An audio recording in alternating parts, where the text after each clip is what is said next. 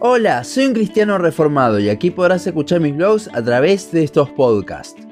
Continuamos con nuestro estudio sobre la primera epístola del apóstol Juan. Terminando con el capítulo 4, veremos que Juan agarra dos conceptos de los que ya había hablado, permanecer en Dios y el amor, para hablarnos sobre cómo un verdadero cristiano demuestra lo que es. Primera Juan 4, 13 al 21 dice, En esto conocemos que permanecemos en Él y Él en nosotros, en que nos ha dado de su Espíritu. Y nosotros hemos visto y testificamos que el Padre ha enviado al Hijo, el Salvador del mundo. Todo aquel que confiese que Jesús es el Hijo de Dios, Dios permanece en Él y Él en Dios. Y nosotros hemos conocido y creído el amor que Dios tiene para con nosotros. Dios es amor y el que permanece en amor, permanece en Dios y Dios en él. En esto se ha perfeccionado el amor en nosotros, para que tengamos confianza en el día del juicio, pues como Él es, así somos nosotros en este mundo. En el amor no hay temor, sino que el perfecto amor echa fuera el temor, porque el temor lleva en sí castigo, de donde el que teme no ha sido perfeccionado en el amor. Nosotros le amamos a Él porque Él nos amó primero. Si alguno dice, yo amo a Dios y aborrece a su hermano es mentiroso, pues el que no ama a su hermano, a quien ha visto, ¿cómo puede amar a Dios a quien no ha visto? Y nosotros tenemos este mandamiento de él, el que ama a Dios, ame también a su hermano.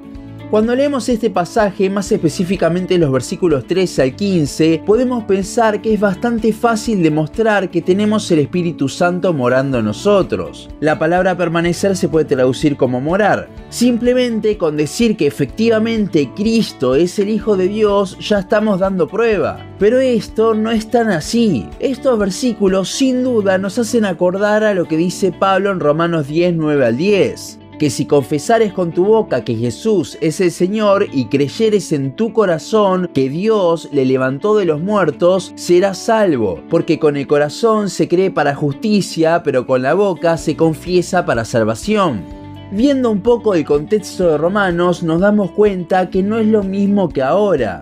En ese momento te podían llegar a matar por decir públicamente que Jesús es el Señor, por lo que solamente una persona que de verdad lo creyese, que de verdad tuviese su confianza en Dios, lo diría. No como hoy en día que cualquiera lo puede decir con libertad, sobre todo en el occidente. En el caso de Primera de Juan, si bien también había persecución en ese entonces y también se aplica lo mismo, Juan nos dará del versículo 16 en adelante un poco más de explicación a lo que se refiere. ¿Qué significa confesar que Jesús es el Hijo de Dios? Del versículo 16 en adelante veremos que esta confesión involucra el concepto que Juan viene hablando antes en este capítulo, el amor. Para confesar algo, claramente debemos creer en aquello, y el autor habla de que creemos en el amor que Dios tiene para con nosotros. Este amor implica varias cosas, y podría decir un millón de palabras hablando al respecto, pero creo que hay un versículo muy conocido que lo refleja a la perfección.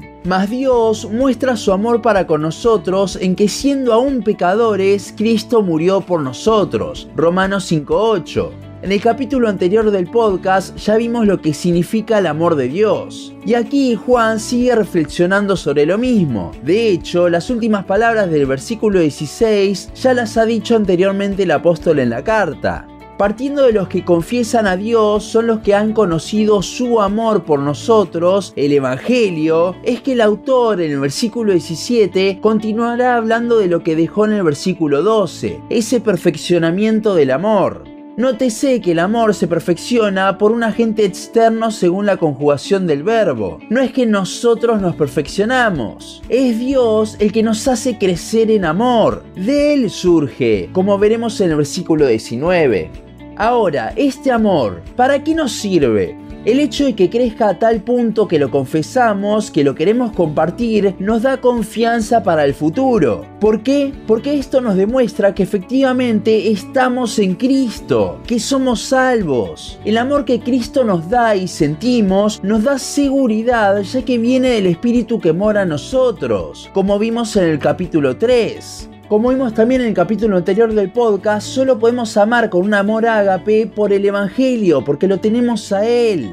La seguridad de que permanecemos en Dios, de que seremos librados del juicio, viene por medio del Espíritu demostrado en el amor perfecto, el cual tiene su núcleo en el Evangelio. El versículo 18 es justamente la contracara de esto. Si le tememos al juicio al día de mañana es porque no hemos conocido el amor y no tenemos confianza en Dios, en su obra, en el amor que Él nos demostró en la cruz.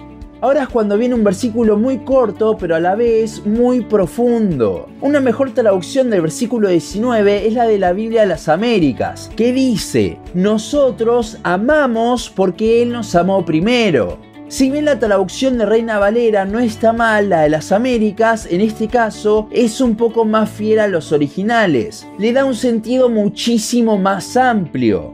Juan, hablando de la seguridad de permanecer en Dios, escribe esto aquí. Pero no es porque cambie de tema ni nada, sino porque al nosotros amar podemos estar seguros entonces que Dios nos ama, ya que sería imposible amar si Él no lo hace antes.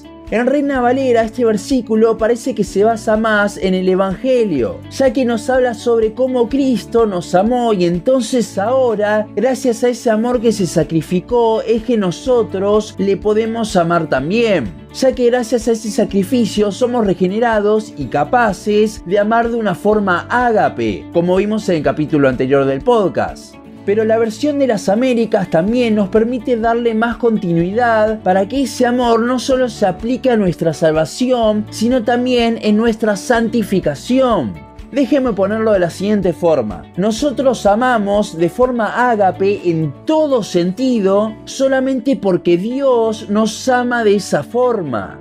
Para entender un poco más esto debemos ver los versículos 20 y 21, los cuales si los leemos de forma detenida veremos que hablan de los dos mandamientos principales, amar a Dios por sobre todo y al prójimo como a uno mismo, y a su vez acá se relacionan entre sí, uno no puede cumplir el segundo mandamiento sin cumplir el primero. Y uno no puede decir que cumple el primer mandamiento y no cumplir el segundo. Teniendo en mente esto, recordemos el versículo 19, que dice que solo podemos amar en todo sentido de la palabra ágape porque Dios nos amó primero. Esto significa que la única forma de cumplir los dos mandamientos es si Dios nos amó antes. Es como resultado del amor de Dios por nosotros que ahora podemos amar a Dios por sobre todo y a nuestros hermanos. Si pensamos que estos son los dos principales mandamientos de los cuales surge la obediencia, como vimos el podcast al respecto, entonces Juan acá lo que nos está diciendo es que nuestra vida cristiana, piadosa, en amor, se origina en Dios. Si bien podemos pensar que sale de nosotros, la única forma de vivir cumpliendo estos mandamientos es en respuesta al amor que Dios nos demostró a nosotros, en respuesta al Evangelio. Y esto, si somos calvinistas, lo tenemos que afirmar aún más, ya que la regeneración es la única forma posible para que nosotros nos arrepintamos y tengamos fe. Primero Dios hace una obra en nosotros y ahí se nos concede el arrepentimiento. Bueno, es lo mismo con la santificación. Dios tiene que obrar algo en nosotros, Dios nos tiene que dar de su amor, del Evangelio, para que así nosotros, en respuesta a eso, podamos amar también. Para terminar, recordemos el contexto de la carta. Juan, para afirmar a los creyentes, les está demostrando que los gnósticos que salieron de la iglesia no son verdaderos cristianos. Recordemos que no habla de seguridad de salvación para los creyentes, sino que simplemente les está advirtiendo sobre los falsos maestros. En este pasaje el autor les mostró cómo un verdadero cristiano, a través de su confesión, muestra el amor de Cristo amor que se ve reflejado también en su trato para con los hermanos, algo en que los gnósticos fallaban. Y por contraposición vemos una enseñanza para nosotros. Si queremos estar seguros en el juicio final, si no queremos estar temerosos, entonces debemos conocer y creer que Jesús es el Hijo de Dios. Esto es el Evangelio. Y es a través de entender este Evangelio, el amor de Dios para pecadores como nosotros, que podremos amar primeramente al Señor por semejante obra que hizo nosotros, pero también porque en el Evangelio se revela, por lo que le podemos conocer aún más. También es a raíz de esto que podremos amar al prójimo, ya que en el Evangelio tenemos la mayor prueba de amor ágape digna de imitar y posible solo al entender el sacrificio de Cristo. Recordemos que nuestra permanencia, nuestra confianza, nuestro amor, nuestra obediencia, todo es posible, es generado, surge a partir del Evangelio. Concéntrate en conocer más al Salvador y entre más te enamoras de Él, más se perfeccionará el amor en ti, el cual lo podrás demostrar no solo para con el Señor, sino también para con tus hermanos. Recordemos siempre esto, todo surge en Dios. Nuestro amor, nuestra obediencia, nuestra vida piadosa, nuestra salvación, nuestra santificación surge de Dios. Es como resultado de la obra que Él hace, de cómo impacta nuestra vida eso, que creceremos y el amor será perfeccionado en nosotros, del cual, como vimos, surgirá el resto de nuestra vida cristiana y nuestra seguridad en nuestro Salvador. Hasta aquí nuestro podcast de hoy. Seguinos en Facebook, Instagram, YouTube y Spotify. En todas nos encontrás como un cristiano reformado. También seguinos en uncristianoreformado.blogspot.com para leer el resto de nuestros blogs. Nos vemos en la siguiente ocasión.